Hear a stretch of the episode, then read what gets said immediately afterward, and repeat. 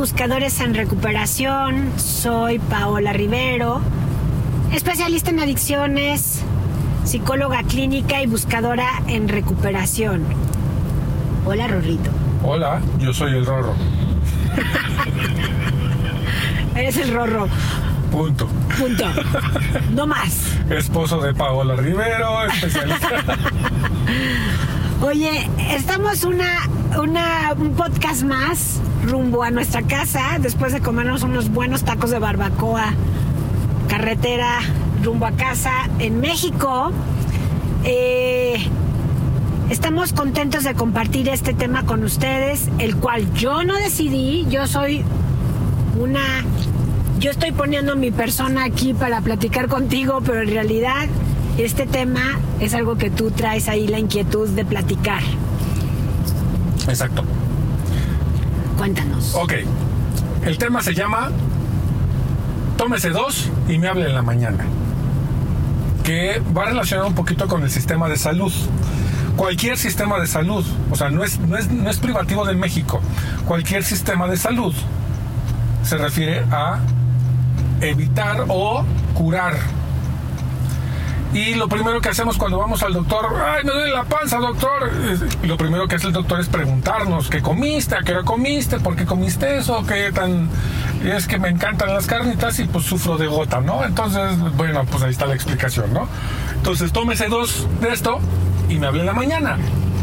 Ahora, es un sistema con el que todos crecimos. ¿Estamos de acuerdo? Sí. Todos desde chiquitos crecimos con que una medicina nos va a curar. Y la medicina viene acompañada de una receta. Entonces todos pensamos que esa receta es la mágica respuesta a mi problema. Mi problema es que me duele la panza, entonces con la receta voy a la farmacia, compro lo que me tiene que dar, me lo tomo y se me quita el dolor de panza. Es un proceso de A más B más C. Sí. ¿Ese proceso se aplica en la enfermedad mental? Cualquiera, cualquier enfermedad mental. ¿O en todas las enfermedades? Lo que pasa es que, bueno, es que lo que, lo que creo que está sucediendo también es que una enfermedad, o cualquiera de las enfermedades, tendríamos que, eh, enfermedad mental, tendríamos que platicarla en donde, en, en el sentido de que somos mente, cuerpo y espíritu, o sea, no somos una entidad separada, nuestro cuerpo no está separado de nuestro pensar y de nuestro sentir, ni tampoco de nuestro actuar. Entonces, eh, nuestro cuerpo, cuando se enferma, pues es porque nuestra mente y nuestras acciones descuidaron nuestro cuerpo, de alguna Ok. manera. Ujú. Eh, en psicología, en psicoterapia, no todos los psiquiatras, pero sí la mayoría de los psiquiatras pueden llegar a pensar que muchas de las enfermedades físicas son provocadas por emociones y por pensamientos no tramitados, o sea, no elaborados, sino que el cuerpo está hablando lo que la mente y las emociones están sintiendo o no se están atreviendo a sentir Ok. o a pensar. Entonces, Perdón, entonces el cuerpo es un reflejo de lo que pasa en mi cabeza. sí, Ok. El cuerpo es un reflejo, lo que te pasa en el cuerpo es un reflejo de lo que pasa en tu cabeza. Pero en la medicina occidental, que es en donde nosotros vivimos, el occidente, está separado el cuerpo de la mente. Entonces yo atiendo al cuerpo sin atender la mente. Lo que está pensando mi paciente no lo, no lo atiendo, atiendo solo sus síntomas. O sea, te duele La cabeza, el estómago, te dio diabetes, te dio tienes una úlcera, este, tienes hipotiroidismo, ti- o sea, todo eso, el, el médico va a atender el síntoma, Ok. que es la enfermedad en realidad, física. El médico en enfermedades mentales hace lo mismo que su psiquiatra, atiende la enfermedad y la manifestación o el síntoma físico. O sea, me siento cansado, me siento deprimido, estoy eh, agotado, tengo todas estas síntomas que me están pasando y entonces atendemos el síntoma y no nos vamos al origen. Ok. Suena lógico. Pero entonces, el sanar el cuerpo involucra también sanar la mente, sanar el pensamiento, ¿cierto? Y, san- y, y también sanar las acciones. Claro, o sea, si Lo yo tengo pienso- bota y, y- y me la paso tragando carne como troglodita, por supuesto lo menos que me va a pasar es que me vuelva a dar.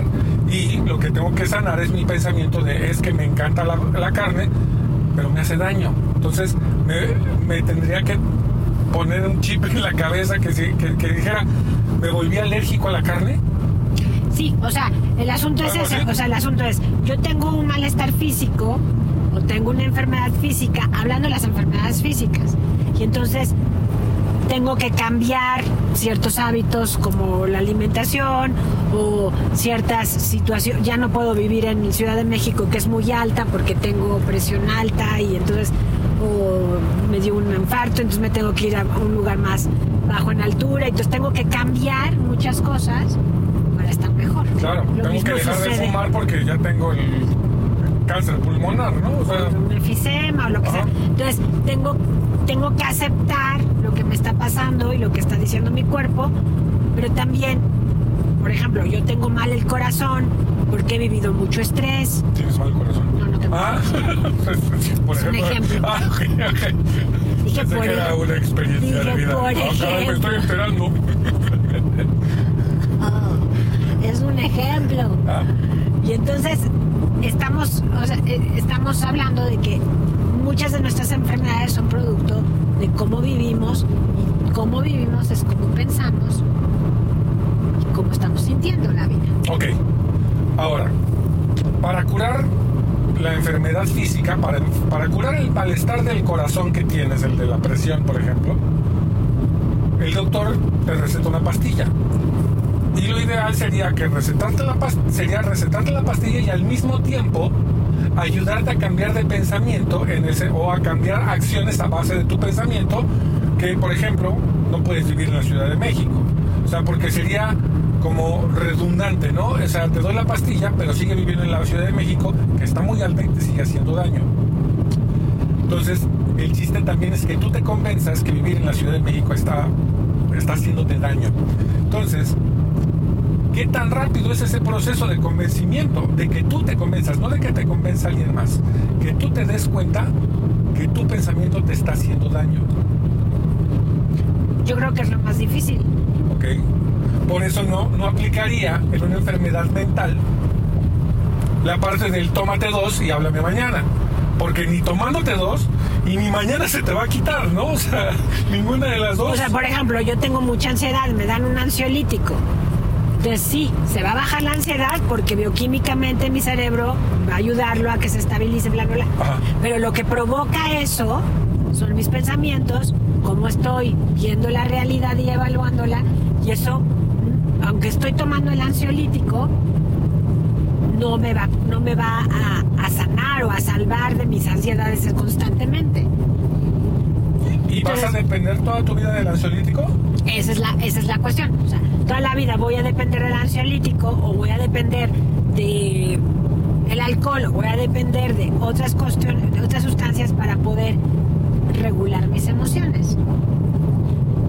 Y lo que mis emociones provocan en mi pensar. Independientemente del ansiolítico, porque sigues haciendo lo mismo. Independientemente del ansiolítico. Sigues haciendo lo mismo que te genera ansiedad. O sigues yendo al mismo lugar que te genera ansiedad.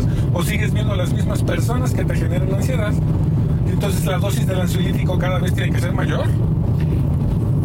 Y entonces, no. ¿No? O sea, y entonces sí. O ¿Sí sea, o no? sí. Por fin. sí tienes que sí tiene que ser mayor en la- las dosis del ansiolítico, pero entonces no te estás haciendo responsable de, De tu parte. de tu parte, de lo que estás haciendo para que eso se genere. Ok. Lo mismo te podría decir, ¿por qué tienes el azúcar tan alto? Pues porque me Porque- encanta el, Porque te gusta comer me encanta el postre. y, te compres un pastel de chocolate y no regulas los Oye, carbohidratos, y etcétera. Mm, Vamos por uno, ¿no? Ajá. Claro. Y entonces sabes que el azúcar te hace daño, pero sin embargo le entras durísimo al postre, ¿no? Y a veces comes postre antes de empezar y luego después de comer, ¿no? O sea, eh, para empezar y terminar el, un Y entonces te tomas la insulina para regular eh, el, el dulce pero en realidad No está solucionando nada. solucionando nada. Entonces, digamos que el tómese dos y llámeme mañana no se aplica para cuestiones de terapia, por ejemplo. No se aplica para cuestiones de terapia, pero creo que tampoco se aplica para ninguna enfermedad física. Ah, ok, ok. Que no solamente con tomarte la pastilla, que tienes que hacer un cambio. O sea, tienes que pensar, bueno, ¿qué estoy haciendo? ¿Qué estoy pensando? ¿Qué estoy sintiendo? A ver, ¿en qué estuvo lo que sucedió? ¿Por qué me estoy enfermando? ¿No? Por ejemplo, me comí algo echado a perder, no es una enfermedad, es una indigestión.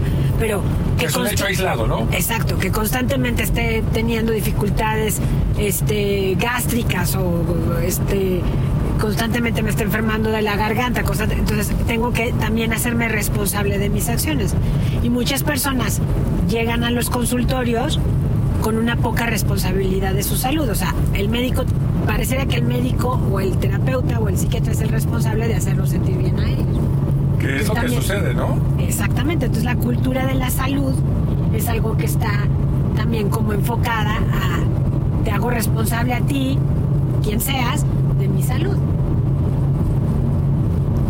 ¿Qué tanto ves tú en terapia el que te dicen, el que te digan, pero mañana me voy a sentir mejor, pero ya para mañana ya estoy bien?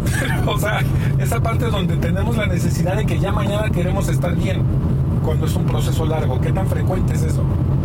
Es que es muy frecuente porque la incomodidad que genera el malestar emocional es grande. Entonces, yo estoy buscando una solución a mi malestar emocional.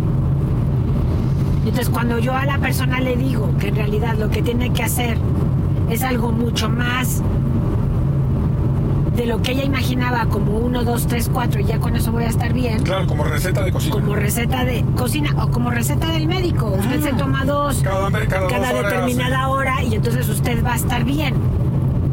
Que es lo que todos queremos, ¿no? Ah, pero sí, porque entonces el malestar emocional es tan intenso, tan grande, que quisiera que parara. Y lo que en realidad tengo que hacer para parar mi malestar emocional es un cambio en mí. Y es cuando las personas ya no quieren Claro. o les parece muy difícil. Porque originalmente te buscaron para que el cambio viniera de afuera. Tú dime a mí qué tengo que hacer para poder sentirme mejor. Exacto, pero casi siempre lo que se les dice que tienen que hacer es algo que ellos tienen que hacer y que no depende absolutamente ¿De nadie más? de nadie más. Y que eso es rudísimo, ¿no? O sea, a final de cuentas, si yo estoy buscando terapia, si yo voy a terapia, es para arreglar algo mío, no para arreglar algo de alguien más. O sea, sería como que yo voy a terapia para decir, es que mi esposa hace esto y no me gusta que haga esto. Entonces, que la que vaya a terapia sea ella, ¿no?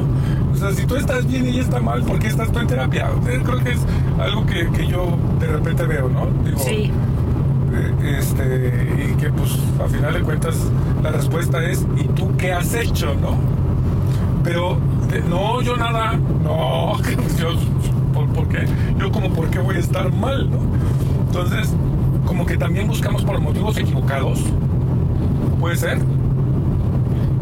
por motivos equivocados. O sea, sí, que yo llegue a terapia para que cambie el otro. que cambie el otro es muy frecuente, sobre todo cuando el otro es un adicto, por ejemplo. Es como el chiste del, del chavo que se está poniendo un tatuaje, ¿no? ¿Por qué te pones ese tatuaje? Para que le duela a mi mamá, o sea, Eso no es un chiste, es Ah, una ¿no? realidad. Ah, no es un chiste. Pues sí, pero eso suena chiste. ¿Cómo que le, para que le duela a mi mamá? Si el que te está Lo hago para molestar a mi mamá. Pero, pero el, el- el chiste dice para que le duela, ¿no? O sea, cuando el dolor, el- o sea, el tatuaje implica, ya, de entrada implica dolor, ¿no? Entonces, para que le duela a mi mamá y me lo estoy poniendo yo, ¿no? Entonces, Sí. así como que somos medio incongruentes en ese sentido, ¿no? Y ese es el asunto. O sea, nadie va a cambiar a menos que quiera. O sea, nadie va a cambiar a menos que haya suficiente incomodidad emocional como para querer remediarla. Y el primer paso de querer sería pedir una cita con terapia, por ejemplo. ¿Sería el primer paso? No, el primer paso yo creo que es me doy cuenta de que algo está mal en mí. Ok. Pero muchas personas vienen y buscan, buscan el apoyo para alguien más. Entonces ¿cómo le hacemos para que ese alguien más cambie? Para que se cure. Sí, para que cambie, para Porque que se la cure. enfermedad es de él. Porque que Un está- adi- hablando de un adicto, Hablando de un adicto, porque él está equivocado. Y entonces, el, el gran, la el gran tema es, yo no puedo buscar ayuda para alguien más. Es como si vas al doctor a pedir medicina para alguien más y no eres tú el paciente. O sea, tú le tienes que decir al doctor el síntoma que tienes, todo lo que te pasa, te tiene que auscultar, te tiene que hacer análisis, pero es como si tú fueras al doctor a pedirle que cure la diabetes de alguien que no eres tú, Y que no, y que no ha visto en persona y que no jamás, ¿no? conoce y que no hay análisis de él, no hay glucosas, no hay nada. Son tus glucosas, tus análisis, tu todo. Te ausculto a ti, pero para alguien más. No sirve. Buenísimo, ¿no? claro, Es pero entonces ahí viene, ahí viene el asunto, ¿no? O sea, en una enfermedad mental no hay terceros, ¿estamos de acuerdo? O sea, yo te atiendo a ti y te atiendo a ti.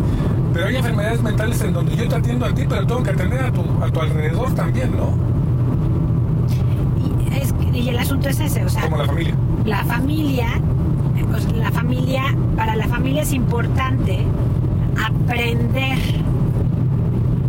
o sea, aprender sobre la enfermedad mental del otro. O sea, yo no estoy diciendo que tenga que hacerse responsable de que el otro mejore, sino que si la familia está capacitada, está informada, sabe cómo tratar, Claro, que es lo que platicábamos también una vez, ¿no? También o sea, ¿qué es lo primero que haces? Lo primero que haces tú como familiar. Por ejemplo, eh, que somos papás de un diabético. Entonces, ¿qué es lo primero que hacemos como papás del diabético? Nos enteramos de qué es la diabetes, ¿no? O sea, aunque hemos escuchado el nombre y aunque sepamos que tiene que ver con el azúcar, a lo mejor no tenemos ni la más remota idea de lo que es la diabetes. Entonces lo primero que hacemos es enterarnos lo más posible de en qué consiste la enfermedad y qué puedo hacer yo para ayudar a que mi hijo se sienta mejor. Porque no se va a curar. Sabemos que no es curable, pero entonces ¿qué podemos hacer para que mi hijo se sienta mejor durante la enfermedad y que la lleve lo más tranquilo posible? Entonces, ¿no se podría aplicar también en, en- en un asunto de una adicción de un hijo, por ejemplo?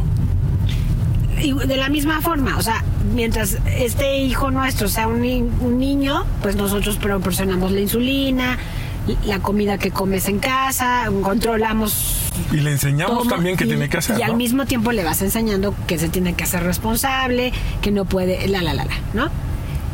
Y cuando es un adicto, por ejemplo, o otro enfermo mental, pero sobre todo adicto, entonces lo que sucede es, yo no me puedo hacer responsable de que tú no ingieras el alcohol, pero sí puede ser que yo en mi casa, en mi ambiente, vaya generando un, un- un ambiente de comunicación asertivo, de balance de emociones, de límites claros y saludables para Claro. poder ayudarte cuando estés en mi casa con mi familia a estar mejor y no engancharme con tu enfermedad, Previamente enterándome perfectamente bien de todo lo que implica la enfermedad de la aprendiendo sobre la adicción y sobre cómo esa eh, sobre cómo esa enfermedad me puede afectar a mí. Claro, y de qué manera puedo yo como papá ayudarle a mi hijo adicto. Exactamente. ¿Qué sí puedo hacer? ¿Qué sí? ¿Qué no debo hacer? ¿De qué manera lo puedo hacer? ¿De qué manera no lo debo de hacer? O sea, muchísimas cosas, ¿no? Entonces, ahí viene la parte principal de la adicción, que la familia primero que nada se entere perfectamente bien de todo lo que tiene que ver con la adicción.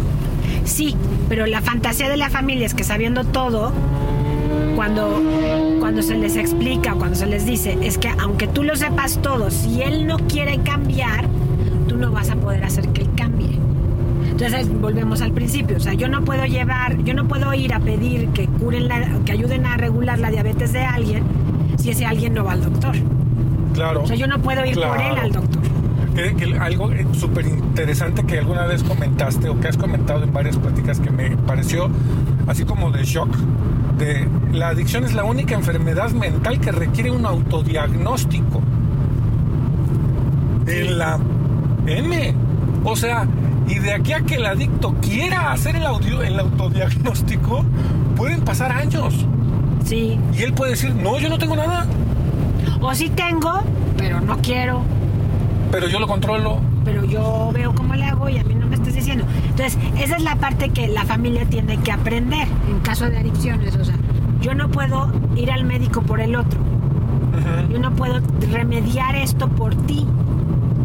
Lo que sí puedo hacer es no darte azúcar cuando estás conmigo, por ejemplo. Claro, no darte un pastelito. No, no servir pasteles cuando estás conmigo. Eso sí lo puedo controlar yo. Hablando de la diabetes. Hablando de la diabetes. ¿no? Hablando de las adicciones lo mismo. Exacto. No puedo hacer una fiesta este, con una barra de. Tengo todo. que ser congruente, Claro. ¿no? Y no nada más congruente que con el consumo de sustancias mis fiestas, sino Pero, también ah, es que, el- de, pero es que el que no puede consumir es él y los demás, ¿qué culpa tienen? consumo de emociones. No nada más es consumo de sustancias, sino consumo de emociones. O sea, yo tengo que regular también mis emociones, tengo que autoconocerme muy bien, tengo que autorregularme, autodominarme para no estar constantemente queriéndote controlar. Entonces dos, son dos caminos, ¿no? El del adicto y el de la familia. Sí, Para la caminos. recuperación de la enfermedad. Porque además la enfermedad pues ya afectó a todo mundo, ¿no? En la familia. en la familia y las enfermedades mentales afectan a todo el mundo, pero también las físicas, porque por ejemplo hay una persona que se está sintiendo mal todo el tiempo y que no se hace responsable de su enfermedad física, también afecta a las personas con las que vive. Porque tienen que atenderlo, porque tienen que hacer muchas cosas por él y porque, Y, por- y porque requiere, requiere está- mucho más atención. ¿no? está de mal humor, está cansada, está triste, ¿no? Entonces, también tengo que enterarme que todas las enfermedades físicas también provocan un malestar emocional en las personas. Claro, y cómo mi enfermedad física está afectando a mi a alrededor. mi alrededor. ¿sabes? Entonces tener una enfermedad física también me tiene que hacer completamente responsable de lo que me pasa a mí, pero también de lo que provoco en el otro cuando estoy enfermo. Que es muy importante y que muchas veces lo pasamos por alto, ¿no? Sí, sí, porque se centran, o sea, las cosas, la vida se centra alrededor de los enfermos, está bien, hay, o sea, se ayuda y todo, pero también la familia con un enfermo de lo que sea, pues también está desgastada y Modificando todas modificando rutinas, sus rutinas, preocupados, este, Sí, sí, sí, sí, suena. Entonces, el, el, sí el asunto de tómese dos y hábleme mañana, pues es una frase que todo el mundo quisiera, ¿no? O sea, es el ideal cuando vamos al doctor, ¿no? Del paciente, es el ideal de todos los pacientes de cualquier enfermedad. Es, ojalá y yo llegue, le diga mi bronca física, de lo que sea, y que me diga el doctor, tómese dos y hábleme mañana. Ese sería el ideal, ¿no? Ese sería la idea. Y el Pero es ideal una, es muy... pero es una Eso, fantasía. eso, eso, es una fantasía infantil a final de cuentas. Sí. porque, o sea, no es mágico. No es. Eso, y queremos recetas mágicas. Queremos creemos en la magia, ¿no? Entonces creemos que la magia se va a llevar a cabo aquí y todo se va a, este, a arreglar por arte de magia. Si Sí. le damos todo el poder al doctor, porque es mago, porque me puede decir, tómese dos y hábleme mañana. Cosa que yo, Rogelio, he ido a doctores y jamás en la vida me ha dicho nunca eso. Ningún doctor me ha dicho eso, ¿no? Tómate dos y mañana me hablas a ver cómo sigues. No, nunca me lo han dicho. A ti te lo han dicho. No. ¿Y entonces de dónde sacamos eso? De la fantasía. O sea, de voy a ir al médico, me va a curar. Sí. O sea, sí, pero te tienes que hacer responsable de estar bien. Y en Tú. terapia es más difícil. Claro, en terapia es. Porque la terapia es un proceso que puede durar. Pues que dura un rato. Un dura un rato, ¿no? proceso, porque es un proceso. Entonces yo no puedo, o sea, tengo mucho que aprender cuando estoy en terapia. Y que no es, ah, bueno, si tu problema es este, vas a durar un año. Si tu problema es este, vas a durar tres meses. Si tu- No, no, no hay, no hay recetas. Y menos mágicas, ¿no? O sea, en terapia es diferente. Y en terapia es, eh, digamos que las personas que están en, en- tienen, tienen el valor, ¿no? De cuestionarse, de, de hacerse preguntas difíciles, de sentirse incómodos, de, de hablar, ¿no? Porque también en terapia es difícil, no estamos acostumbrados a hablar lo que nos pasa, no nos enseñan en sociedad a decir, me pasa esto, siento Admitir esto. que nos equivocamos en algo. que nos equivocamos y que estamos, ¿no? Entonces, es importante, es, o sea, la terapia es incómoda. Estoy pagando para sentirme incómodo. Entonces es, es importante también, ¿no? O sea, Claro, estoy... pagando para sentirme peor. Y al, y al principio, pues para todos mis pacientes yo les digo, eres muy valiente y es muy incómodo estar en terapia. Pero si tú te tomas la medicina y estás un rato incómodo, ¿no? Y aprendes sobre ti, te conoces, estás... no, Entonces eso sería parte de la receta mágica, ¿no? O sea que a lo mejor la magia no radica en que va, te va a curar mañana, sino la magia en la terapia radica en que tienes que ser honesto, en que tienes que aguantar el dolor que te va a generar decir la verdad. Exacto. La regaste, por algo estás ahí Pero no nada más la regaste, sino viviste cosas muy difíciles, y muy por algo estás ahí y las tienes que revivir. Es que no, no le hablen de eso porque se pone mal. No, bueno, entonces, pero que lo hablen en los espacios adecuados, ¿no? Y con la persona adecuada. Que puede ser un terapeuta, Sí. pero no te vas a sentir mejor mañana. Eso sí, no. A lo No, mejor o sea- te vas a tardar más, pero sí te vas a sentir mejor. O sea, sí te vas a sentir mejor, porque ese es, pues, para, Sí, eso, para eso es. la psicoterapia. Hay, hay corrientes eh, terapéuticas en donde no, la promesa Pensé no es esa. decir, Hay terapeutas corrientes. No, no, no. No, no, no. Bueno, no sé. Pero hay corrientes o modelos terapéuticos en donde no se practica eso. O sea, no voy a terapia a sentirme mejor. Entonces, ¿a qué Voy a terapia a analizar lo que pasa. Y y ya se sí llama con el, análisis. y con el análisis a lo mejor yo puedo sacar lo bueno y, y, y sentirme mejor. ¿No? Ajá. O sea, la promesa no es te vas a sentir mejor. Vas a análisis. Vas a analizarlo. Ok. Y bueno, puede ser que la promesa sea que conforme lo vayas analizando, el síntoma disminuya. Mm. Por eso es tardado. Pero bueno, habemos otros, otros terapeutas que vamos más al grano, ¿no? Y sí, sí te sientes mejor. O sea, Más- sí vives mejor. ¿Más confrontativos sería? Sí. Yo Tú soy, eres confrontativa, yo soy ¿no? confrontativa, sí. Y por eso, lo- o sea, vamos, yo lo pensaría como doy un paso atrás, pero es para tomar vuelo. Para impulsarme. Exacto. O sea, no, no estoy retrocediendo en mi proceso, sino que tengo que regresar para tomar vuelo y ya dar el, el salto a sentirme mejor, ¿no? Pero ese retroceder implica mucho esfuerzo y a lo mejor implica mucho tiempo. Y, y no, o sea, implica tiempo. Eh, lo que sí implica es esfuerzo. Definitivamente sí. Pero no es mucho tiempo. O sea, si te, si te sientas a hablar y te hacen las preguntas correctas y tú estás en disposición de entender, aunque te cueste trabajo, avanzas rápido. Define mucho tiempo. Mucho tiempo.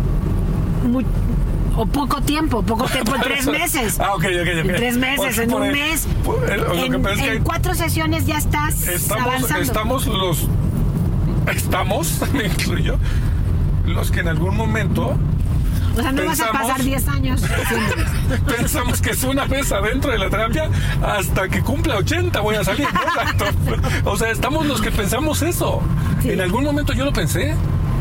Tú me recomendaste a mi primer terapeuta y yo dije, ya, ya, ¿dónde firmo mi, mi acta de matrimonio con, con esta persona? ¿No? O sea, porque pensamos que los procesos terapéuticos y no entramos precisamente porque pensamos que son eternos. Y no necesariamente. Y no necesariamente, pero eso yo lo entendí después. Sí, sí. Pero mientras tanto, yo sí pensaba que un proceso terapéutico era un proceso eterno. Ajá, Eterno para toda la vida. sí. Y, ok, no necesariamente. No, Ok, ok, ok, ok. Pero no es para mañana. no. Y no hay recetas de tómate dos y mañana me hablas y ya vas a ver cómo te sientes mejor. A lo mejor en ese momento te sientes mejor porque ya lo hablaste, pero no has resuelto nada. ¿Puede Y- ser? no, y sí resolviste, porque ya lo hablaste y es lo primero que tienes que hacer. Sí, o pero sea, falta mucho, comienzas, ¿no? comienzas Exacto, a, a es el inicio. Y te sientes mejor cuando lo hablas. Sí, term- o- yo que yo soy paciente terapéutico, no de ella, aclaro. Este, cuando termino mi sesión terapéutica me siento así como, ahora sí que viene, ¿no? O sea, me siento como empoderado. Ajá. Me siento como, ahora sí, ya dije lo que tenía que decir, ya arreglé tres cosas y esas tres cosas me sirven para aguantar el resto de la semana, ¿no? Y a lo mejor esas tres cosas las repito la semana que entra. Y entonces se vuelven más fuertes esas tres cosas, que aunque sean las mismas. O sea, re- la repites la semana que entra, pero ya con el aprendizaje de, de cinco o siete días en donde las practicaste o las pusiste afuera, expresaste lo que sentías, fuiste y... eh, Bueno, no nada más es voy y digo, sino voy y hago diferente, Pongo en práctica lo que, lo que platiqué. porque ya lo... Y tu terapeuta ¿no? te ayuda a ver las cosas desde diferentes lugares. De acuerdo. Y, y te ayuda a conocerte a ti mismo. De O sea, sabes más de ti y eso te da también tranquilidad, porque las personas no nos conocemos, o sea, parece mentira que habitamos con nosotros mismos toda nuestra vida y no sabemos quiénes somos. No sabemos qué necesitamos, o sea, al final de cuentas hay muchos espacios en blanco. De acuerdo. Entonces, cuando estamos en psicoterapia con un buen terapeuta, estamos aprendiendo de nosotros mismos, aprendiendo quiénes somos, aprendiendo qué es lo que el otro me está haciendo sentir. Cómo yo probablemente estoy sintiendo, haciendo sentir al otro. Ajá. ¿no? Porque la reacción del otro está hablando de cómo yo estoy haciendo sentir al otro y entonces me voy haciendo cada vez más responsable de mi actuar Ujú. Y, mi- más consciente. y más consciente de mi pensar y de mi sentir. Cuando dicen es que le hablas feo. No, yo no le hablo feo. ¿Seguro? ah, caray. y ahí te cae el 20. Que a lo mejor sí, tú estás haciendo sentir mal al otro porque le hablas de una forma que tú inconscientemente, para ti es normal, pero para el otro es de otra forma. Y esa es una de millones de cosas, ¿no? Exacto. Pero entonces, en realidad, o sea, tú, tú mismo lo vives como paciente. Yo también lo vivo como paciente. Yo voy a terapia, hablo las cosas difíciles, ¿no? Las cosas, eh, es, o sea, hago una cosa difícil que es ir a terapia, pero mi beneficio es exponencial. Porque estoy hablando, recibiendo una retroalimentación, y, pero yo también voy cambiando la manera en que me miro, miro al otro, miro la situación, y entonces yo digo mucho, yo soy lo que pienso. Yo estoy pensando, esto es así, y así actúo, y así estoy. Y así lo manejo, claro. Ahora, duda. Basándonos en lo que acabamos de platicar, basándome, basándonos, basándome en lo que acabamos de platicar, puedo entender entonces que hay dos tipos de pacientes. Los que necesitan la terapia para mantenerse, para, para estar tranquilos, para poder como poniéndole gasolina al coche cada semana. Y hay los pacientes que buscan un objetivo específico. Sí, sí. Entonces, los que, se, los que le echan gasolina cada semana, pues pueden tener su terapeuta hasta los 80 años sin ningún problema, ¿no? No le ven ningún, ningún le ven, problema. no. Porque es mantenerme en forma, mantener mi maquinita bien afinada. Sí. Y los otros a lo mejor en tres meses ya arreglaron su problema y dicen, ah, claro, ya lo solucioné, ya, la dejo. Y no pasa nada. Estamos y no en lo pasa mismo. nada. Y no Sí, pasa sí, nada. Es, es- es algo así. Así es. O sea, es también a qué voy. Yo voy a resolver focalizado esto, perfecto. Y a lo mejor me encuentro con que me sienta súper bien y entonces voy cada semana porque yo me, yo lo necesito. Y hay quienes, a mí me pasa muy seguido, yo los doy de alta porque yo no me quedo con pacientes muchos años y a los tres, cuatro meses, cinco meses, un año me vuelven a buscar por otra cosa que tienen que resolver. Y entonces vuelvo a recibir en proceso terapéutico, se resuelve eso, adiosito, se van, viven su vida y al rato, Y oye, regresan. necesito otros tantos, y entonces, órale, vale, sale. como alumnos de clase particular, ¿no? O sea, yo tengo alumnos que yo quiero que me enseñes nada más este tema. Ah, pues nomás te enseño ese tema, listo, bye, bye, gracias. Sí. Y ya. Y entonces también hay, o sea, mi corriente de terapia, de psicoterapia es esa. Y hay quienes no, hay otros terapeutas que no, que sí necesitan para su, for- o sea, de acuerdo a su formación, tener a sus pacientes mucho más tiempo. Claro. Y hay para todos, ¿no? O sea, ni una es mejor que la otra, No. ni una funciona mejor que la otra. Porque somos diferentes. Somos diferentes. Entonces, exacto, tú estás con una psicoanalista y te funciona padrísimo. Sí. Entonces, el tema es, mm, no importa la corriente, sino es que te funcione. El vínculo terapéutico también es muy importante, o sea, la persona te tiene que Ay, caer déjame bien. mandarle un saludo a mí. Ay, hola Jessica. terapeuta de Rorro. Este, el- ¿no? Y entonces esa es la parte en donde cualquier, con que sea un profesional, Claro. y sea una persona formada, te puede ayudar. De acuerdo. Entonces, conclusión. El tómate dos y háblame mañana es una fantasía. Sí. En cualquier ámbito, eh, o sea, en cualquier... En cualquier ámbito de salud. sal- exacto, en cualquier ámbito de salud. O sea, ni hay una receta que me va a hacer sentir bien mañana, o sea, mejor mañana, porque tengo que corregir ciertas cosas. O sea, yo tengo gota. Mm. Y en un momento dado me daba gota porque, pues, me encantan los bisteces, ¿no? O sea, Pero tienes gota porque tienes hipotiroidismo Ajá, y tu tengo- metabolismo es más lento, ¿no? Y entonces, no puedo comer carne, pero me encantan los bisteces. Me echaba mi- mis tacos de carnitas, me echaba mi... eh, con, con mi compadre Benjamín, me echaba mi- mi- mis costillitas y te daba gota. me daba gota. Pero el asunto es que entonces yo tuve que modificar ciertas cosas para que la gota no venga. No es un asunto de que la pastilla y la pastilla y la pastilla. No, le No. puedo dar todo el poder a la pastilla. Tengo que hacer un cambio yo. Sí, Y de, completamente. y de eso se trata. Y de eso se trata. Cualquier enfermedad física. Y mental. En especial las mentales, ¿no? O sea, yo me tengo que hacer responsable de mi salud. Nadie tiene la responsabilidad de mi Exacto. bienestar. Mi Yo me tengo que hacer responsable de mi salud física, mental y espiritual. O sea, mi bienestar es mío. Nos merecemos una estrellita. Mi bienestar es mío. ¿De acuerdo? Yo tengo que tomar acciones concretas El doctor ayuda. de El doctor es un... Claro. o sea, sí, sí es mío, pero el doctor me No, echa la manita, ¿no? Si no, sin el doctor yo no me tomo mi No. chocho y bueno, Sí. estaría como... No, estarías muerto. Estaría... Porque, No, porque el, hipotiroidismo es una, una, una identificación de la- del metabolismo y entonces ya no estarías acá entre los vivos. Porque se te, se te para el, tu corazoncito. Bueno, estaría... Entonces, te haces responsable Claro. gracias a la medicina, eh, sí, sí, sí. Y gracias a todos los avances que ha habido en todas las ciencias de la salud, hay una gran mejora en nuestra calidad de vida. Por eso podemos vivir 100 años. ¿De O acuerdo? sea, ya hay cada vez más ancianos, funcionales, perfectos. Un ejemplo es tu papá, Hola, papá. un ejemplo es mi mamá, ¿no? Que son gente anciana ya que están Exacto, que funcionan. súper bien, súper sanos. De acuerdo. Gracias a la. Pero también tienen. Pero lo que hablamos hoy en la mañana, ¿no? De tu papá. O sea, tienen un actitud ante la vida súper positiva, se han adaptado a todos los cambios que han tenido, son resilientes, De acuerdo. son responsables de su bienestar, Sí, claro, entonces- su alimentación es sana, hace ejercicio. hace ejercicio, pero piensa sanamente, actúa sanamente y entonces vive súper bien. De acuerdo. A pesar de los pesares, porque ninguno de ellos ha tenido una vida así de ah, shining y súper fácil. De acuerdo. Oh, muy bien. Entonces, nos gustó este tema. Entonces nos gustó por qué. Porque entendí muchas Aprendi- cosas. aprendizaje.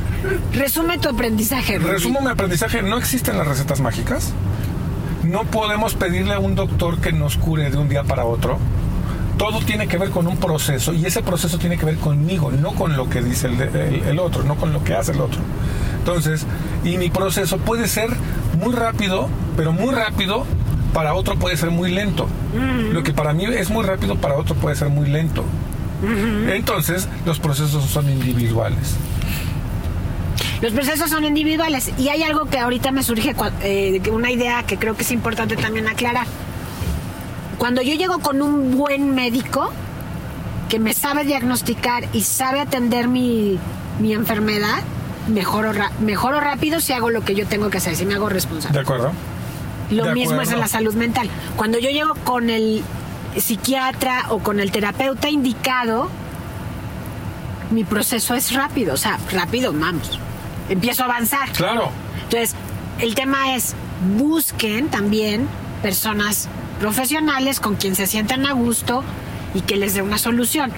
No, o sea, porque es un trabajo en equipo. Si yo llego con alguien que no sabe bien y todavía no tiene, o sea, mil cosas pueden pasar. No, a lo mejor es un excelente médico para otras cosas, un excelente terapeuta para otro tema, pero el tema que tú estás buscando. Exacto, un no lo sabe eso, para, o sea, un especialista. Yo no voy a ir con un proctólogo si me duele la cabeza.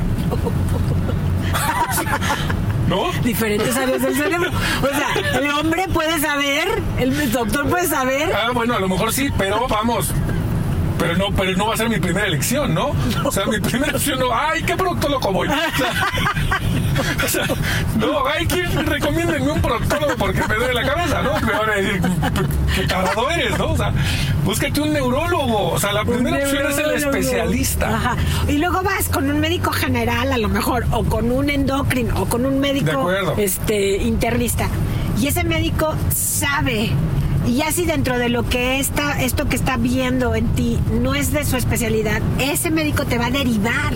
Si es responsable. Si es responsable y es profesional, te va a derivar con quien él sabe que te, o ella sabe que te va a ayudar mejor. Claro.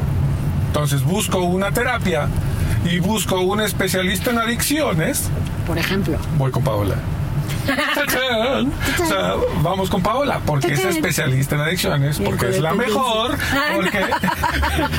El rorro hizo un comercial barato.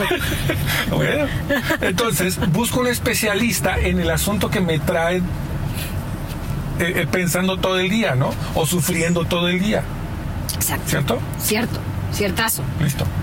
Entonces, ahí va, ahí está el aprendizaje. O sea, tengo que buscar solución, porque también hay otra parte importante que también nos señalamos.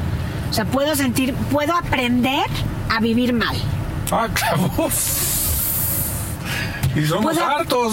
Puedo aprender a, aprender a sentirme mal y no hacer nada. De acuerdo, de acuerdo, sí, sí, sí. O sea, Yo creo puedo- que a todos nos ha pasado. Y me puedo acostumbrar a, a- a me estar puedo, mal. me puedo acostumbrar a que me duele la cadera y me duele todo el día y no hago nada. Y no busco Soluciones. soluciones. O sea, todo el día me puedo sentir mal y, y todo el día me puedo sentir mal. Y no pasa o sea, y aprendo a sentirme mal todo el día y, y me acostumbro. O sea, en realidad el ser humano es un, somos animalitos o somos, bueno, somos seres Seres que estamos, que nos podemos acostumbrar a todo. Menos a no comer. Incluso a no comer, pues en los cambios de concentración estaban vivos y no comían. Ay, comían pero es que así poquitito. dice la frase, Ah, no bueno, sí. A todos se acostumbra uno menos a no comer. Tú no, por eso. ¿Sí? Claro, claro, ¿Te hace claro. sentido? Sí, sí, mucho. Mucho. Y hasta me dolió la pierna, nomás. no. Confiésalas a nuestros buscadores en recuperación. Que yo traigo un dolor en la pierna desde hace tiempo y me regañaron porque no iba al doctor. Pero Ya vas a Y ya fisioterapia, a haces sus ejercicios. ya me siento mejor. Y ya está mejor. Entonces, ahí está la, ahí está, ¿no? Es que es muy caro. Oh, Es que no tengo tiempo. es que se va a quitar, Es que solo se pasa. se va a pasar. A final de cuentas, pues es que Ajá. todo pasa, ¿no? Y no. No Porque hay mal puede- que dure 100 años, ni tarado que lo aguante. No, o sea, todo mi, mi vida se basa en frases. Entonces, si no hay mal que dure 100 años, ni tarado que lo aguante, pues entonces mi mal de la pierna no va a durar 100 años. Y si no lo aguanto, me voy a morir antes. Pero ya viviste mal. Ya me acostumbré 100 años. al malestar. Exacto. Y si no los 100, por lo menos los 50 que me quedan de vida. Entonces, eh, eh, y ese es el asunto. Y el asunto es como decir, a ver, no te acostumbres a sentirte mal o a sentirte incómodo. Paz. Ah, Hay, o sea, por algo tienes un gran cerebro, ¿no? Y entonces puedes no sentirte mal y sentirte incómodo y buscar soluciones a tu incomodidad y malestar. No hay necesidad de sentirse incómodo, no hay necesidad de vivir mal. Tenemos derecho a vivir bien, a vivir tranquilos, a ¿Tendría vivir que ser una bien. obligación? Pues es un derecho, no sé si es una Pero, obligación. pero tendría que serlo. O Pero sea, no, pero- estamos obligados a sentirnos bien. De- o sea, imagínate cómo pensaríamos si en lugar de pensarlo como un derecho lo pensáramos como una obligación. Pero es que los deberes ser no, ¿Cambiaría algo?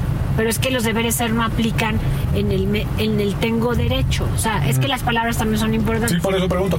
Porque yo no estoy obligada a sentirme bien, pero sí tengo derecho. Hay mucha gente que, que podría pensar, porque así nos enseñaron, a no sentirme bien. sea, que es, llevamos tanto tiempo sufriendo o sintiéndonos mal que entonces sentirme bien no es algo que yo A lo que yo a lo sea que yo ser merecero- merecedora. Merecedora. Eso. ¿Verdad? sí. Sí, sí, sí, sí, sí, sí, sí. Entonces sí. merezco, por eso te digo, merezco estar bien. Ok, ok. Merezco una vida tranquila. Merezco resolver esta situación. O sea, no necesito vivir así. O si lo necesitas, sería la siguiente pregunta. Sería muy importante, muy interesante. Si necesito vivir así, Mm, a lo mejor sí, porque tengo algunas ganancias de vivir mal. Paz. Sí, sí, sí. Entonces la pregunta es, ¿qué estás ganando? ¿Qué beneficios así? estás ¿Qué obteniendo? beneficios obtienes? ¿Los beneficios así? de vivir mal son mayores a sentir, al sentirte mal? Al- es que depende qué está pasando, ¿no? Claro. Pero, por ejemplo, hay mucha gente que no se atreve a sentirse de otra manera o a hacer un cambio por miedo. ¿A qué? ¿A qué le tienes miedo? Al cambio. O sea, yo ya me acostumbré a vivir mal. Ya me acostumbré, esta es mi vida. Qué miedo que me presentes algo mejor. Prefiero vivir así. Porque qué miedo cambiar. Entonces, muchísima gente detiene los cambios porque les da miedo ser alguien, porque no saben ser otra persona, porque ya se identificaron también con ser una persona que sufre o que le duele o que vive de esa manera. Es- yo siempre lo ha- hago la analogía de cuando aprendí a vivir en un espacio desordenado y sucio, de repente no me doy cuenta que puedo vivir más cómodamente cuando está ordenado y limpio. Porque no lo he visto ordenado y limpio. Porque no tiempo. conozco, no lo conozco ordenado y limpio. Ajá, ajá. Entonces primero le tengo que presentar a la persona lo que es vivir ordenada, ordenadamente. Como un limpieza. acumulador compulsivo. Como un acumulador compulsivo. Qué miedo soltar todo esto. Vivirías mejor. Lo sé. Pero, Pero- lo que no quiero es soltarlo porque me da miedo vivir sin eso. ¿Sabes? Muchísimos de nosotros lo que más ten- lo que tenemos que vencer es el miedo. Ya chocaron. Ya chocaron Ciudad de México. Órale. No, pues sí, hay mucho que trabajar entonces, ¿no? O sea, en uno y en, en- en entender eh, todo esto que estamos platicando, ¿no? Y, el- y entonces el trabajo terapéutico se vuelve un análisis, por eso son, es análisis. O sea, yo tengo mucho que comprender, mucho que pensar, analizar, Sí. mucho que ver. Así me deja. Así me deja Jessica. Así termino la sesión y yo estoy así. Con el ocho ¿qué?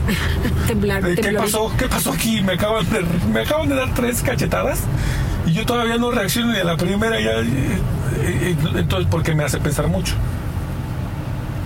Estoy analizando todo lo que me dijo. Y Exactamente. todo lo que yo dije. Eh, eh, es que es más bien eso. Ella te, ella te hace pensar lo que tú dijiste y te lo hace ver de otra manera y eso es lo que te hace cambiar. Además con una frase, ¿no? O sea, Bueno, es que es una terapeuta experta. dice, una frase ya con eso. Yo ya me quedé así. Y, y por eso, no- por eso un buen terapeuta es una persona que tuvo años de preparación, como un buen médico tiene años de preparación. Claro. Hay, un, hay, un- hay una anécdota que yo digo que este, te casaste con una psicóloga. Y digo, es que se me salía más barato casarme con ella que contratarla.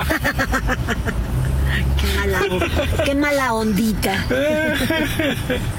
Y a lo mejor no, a lo mejor te salió más caro porque tuviste que ir a terapia. Además le pago a otra. terapia. Entonces. Pues mi Rorro, yo creo que los buscadores les ha quedado claro los porqués y los para qué de Y los tiempos. Y los o sea, los tiempos, de, los tiempos de ejecución son importantes porque somos muy desesperados y hoy en día somos más. porque vivimos en la época del fast food. Exacto, Del de fast fast todo. todo. O sea, en nuestra época, adelantar una canción era esperar, adelantar el cassette y a ver si le atinabas a la siguiente canción. Y- y te tardabas un rato, ¿no? Ahorita, jamás cuando viene el hijo, lo voy a acusar, jamás cuando viene el hijo he escuchado una canción completa. Porque Le cambian. le cambian, le cambian, le cambian, le cambian, le ca- o sea, le cambian, todo, todo rápido. Ya oí lo que quería escuchar y vámonos al siguiente. Entonces lo mismo queremos con resultados de salud. Sí. quiero que quiero sentirme bien mañana y si no lo logras, voy a buscar a alguien que lo logre.